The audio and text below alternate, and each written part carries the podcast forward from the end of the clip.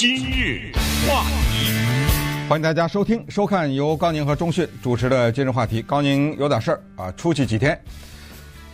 关于佛州那个公寓大楼部分倒塌这个事情呢，一直还是占据在主流媒体报道的相当显赫的地位。这一晃呢，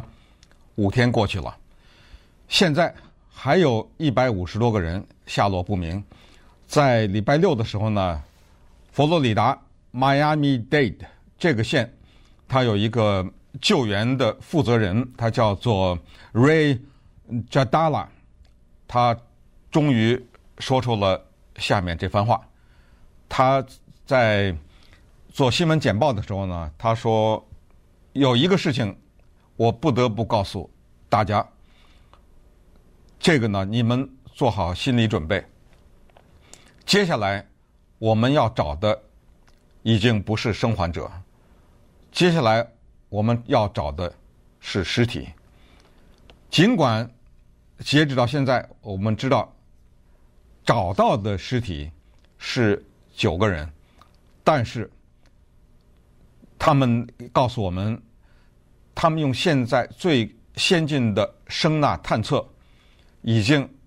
两三天没有听到。任何声音了，这种声呐探测，它可以听到很微小的声音，即使他救不出这个人来，他可以听到这个人敲什么东西啊，或者是喊叫啊，都可以听到。但是救援人员告诉我们，几天没有听到了，今天是第五天，在楼的底层着着火，这个火也扑不灭，够不到。火又有烟，接下来气象预报告诉我们，整个的这个礼拜，在这个公寓楼的地方都会下雨。地底下是火，上面下着雨，给救援带来了极大的困难。所以这个呢，是最后被定为美国历史上最惨烈的建筑事故。这个建筑事故的定义是。不是受到外力的侵袭，就是炸弹、地震等等，不是受这种侵袭导致的死亡，可能最终这个数字会超过一百，可能甚至我们现在所知的这一百五十多个人，到最后都没有办法生还。这个就是最新的一个情况。那么这个情况呢，同时也让我们对现在还。活着的人，以及旁边的这些大楼，以及美国的建筑，要增加一些了解。我们现在知道的情况呢，是在美国的历史上，咱们就说现代了啊，早年不算。在这个建筑史上呢，不管是桥梁，还是高速公路的高架桥，还是一些建筑，都有过倒塌的，而且这个倒塌的呢，是年年都有。可是多数的情况呢，或者说绝大多数的情况是发生在建造的过程当中，就是没有完工了，它就由于种种的失误倒塌了。包括那是二零一九年吧，在新奥尔良的那个 Hard Rock Cafe 那个倒塌，那是一个著名的事件，导致三个人死亡，也是在一个建造的过程当中出现的一些事故。可是当一个建筑物已经完成，而且人已经进去住，就佛罗里达这个情况已经住了四十年了，然后用这种形式的崩塌没有过，或者说死亡这么多人没有过，我们希望以后也不会有。那么到底是什么问题呢？答案当然现在还没有很明确，但是呢，在过去的这几天。从卫星的图片来看，从旁边的各种各样的监视系统看，研究视频呢，研究人员是一秒钟都没有停过。而救援的方面呢，因为我们之前讲过，这个大楼里面住了很多犹太人，他们有一些是很退退休的很有名望的人，所以他们的家族呢，希望能够有。比较更专业的以色列的救援人员来帮忙，可能是以色列受到袭击比较多吧。我们也知道经常被炸嘛，现在还在跟哈马斯之间扔导弹呢，扔火箭弹，所以他们可能在瓦礫救人这方面比较有经验。所以以色列派来了救援队，墨西哥派来了救援队。墨西哥是一个地震非常频繁的地方，可能他们的救援的人员也比较有经验，也来了。美国军队的工兵也加入进来，可是这样的大楼的救人是非常的难。我们不断的看到报道，因为这些报道要解释给美国人听，就是为什么拖这么久，为什么人救不出来，还是我们之前讲的那句话，叫做牵一发而动全身，不敢动，一块跟一块的这种板压在那儿不敢动，如果一动的话，可能会造成更大的塌陷，这就是现在面临的最大的问题。然后就是。二零一八年的那一份工程报告，现在我们知道，居然在二零一八年的时候，一个有名有姓的人，专门是大楼结构工程师，在这个楼里面做过检查，交了一份报告，是说这个大楼的底层水泥断裂有这种问题，需要加固，而且它是一个建筑的错误。这个错误建是什么呢？这个错误居然是这样，我是咱是不懂建筑，但是这是不是一个常识问题呢？就是把它那个防水沥青啊，它是铺在一个水泥的平面，这不是我说的啊，这是那个人家那个建筑工程师写的报告里说的。他说这个匪夷所思啊，防水的沥青应该铺在斜面上面呢，就是这个水泥的面是斜的，这样水才往下流啊，它不往下渗透。他不理解这么一个 十三层的大楼下面的这个防水的系统怎么是平的呢？他写了这个报告，然后他就说这个加固呢大概需要九百万美元，所以希望社区委员会立刻开始进行必要的加固，你你叫做重新的什么改装啊也好，而且社区委员会居然我不知道是一八年呢还是一九年。申请到了一千两百万美元的贷款啊，要加固这个楼，在他们什么都没做的时候崩塌了，那么可想而知，有了这份报告，有了社区的这种贷款的申请，那么接下来可以想象，对于这个大楼崩塌的原因的调查和之后的补偿会是怎么样了。那么稍待会儿呢，再给大家介绍一下。就是这个楼呢，它是一半倒了，是南边的那一半。那它还有北边那一面呢？北边的那一半怎么办？今日话题，佛州的这个大楼的问题呢，困扰着美国人。当然，主要是那些罹难者的家人。呃，周末的时候呢，一些大的巴士就把这些家人呢从酒店。接到了出事的地点，让他们去看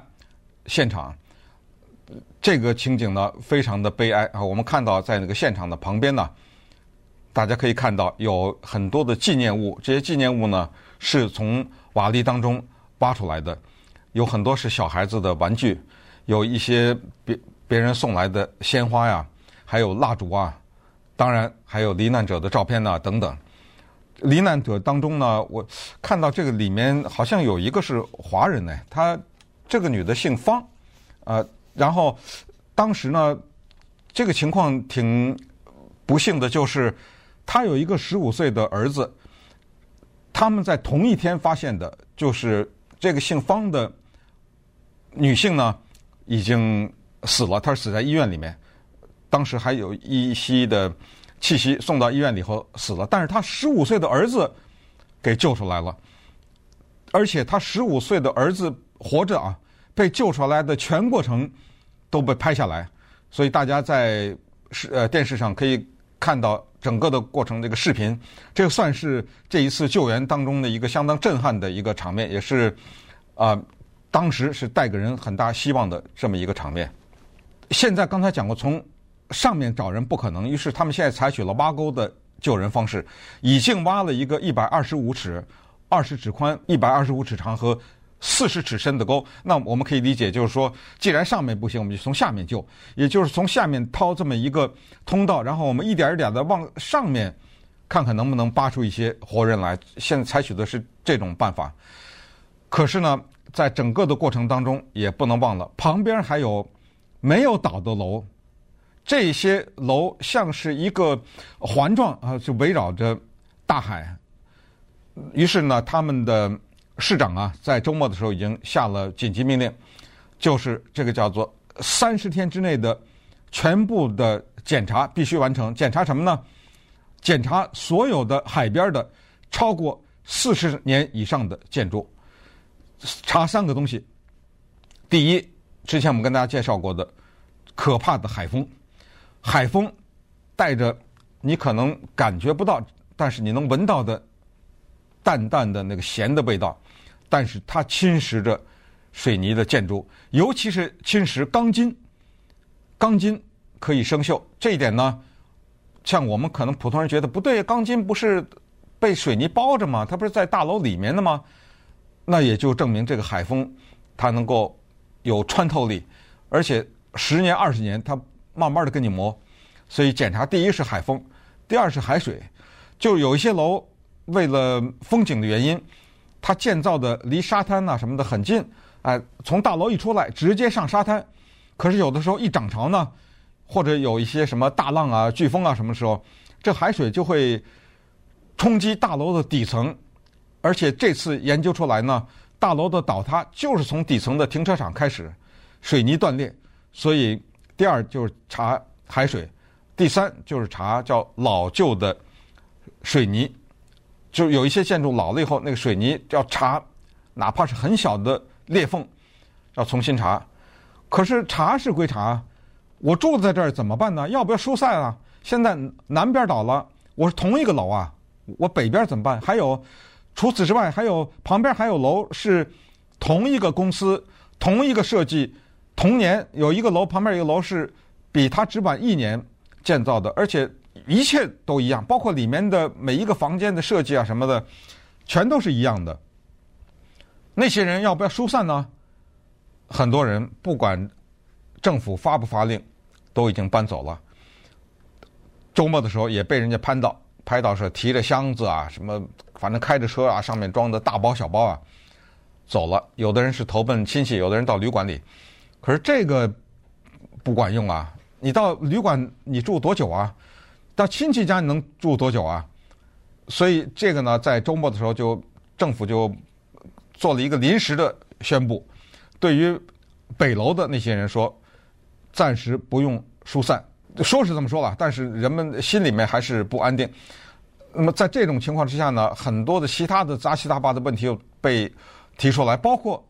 居然有一个花盆的问题。这个我想大家可能稍微留意一下，尤其如果你住在一些楼房的建筑里。现在查出来，有些人浇水啊，在那个花盆浇水，那个水从花盆漏到下面，居然对这个大楼的地基也也有一定的侵蚀，这个很奇怪哈，也能够让一些这个钢筋啊、什么生锈啊什么的。然后最关键的就是，在那个大楼的底层，在二零一八年提的那个工程的报告当中说底层的水泥的这个问题，所以这些呢，在接下来的。这些，嗯，调查的过程当中，都会慢慢的有有更多的一些答案。那么顺便也告诉大家，刚才我提到的二零一九年在新奥尔良那个 Hard Rock Cafe，它的倒塌，到最后把瓦砾全部的清完，长达一年多的时间。所以目前的这个十三层的大楼的部分倒塌，要把它完全清干净，预测预计也差不多要一年以上的时间。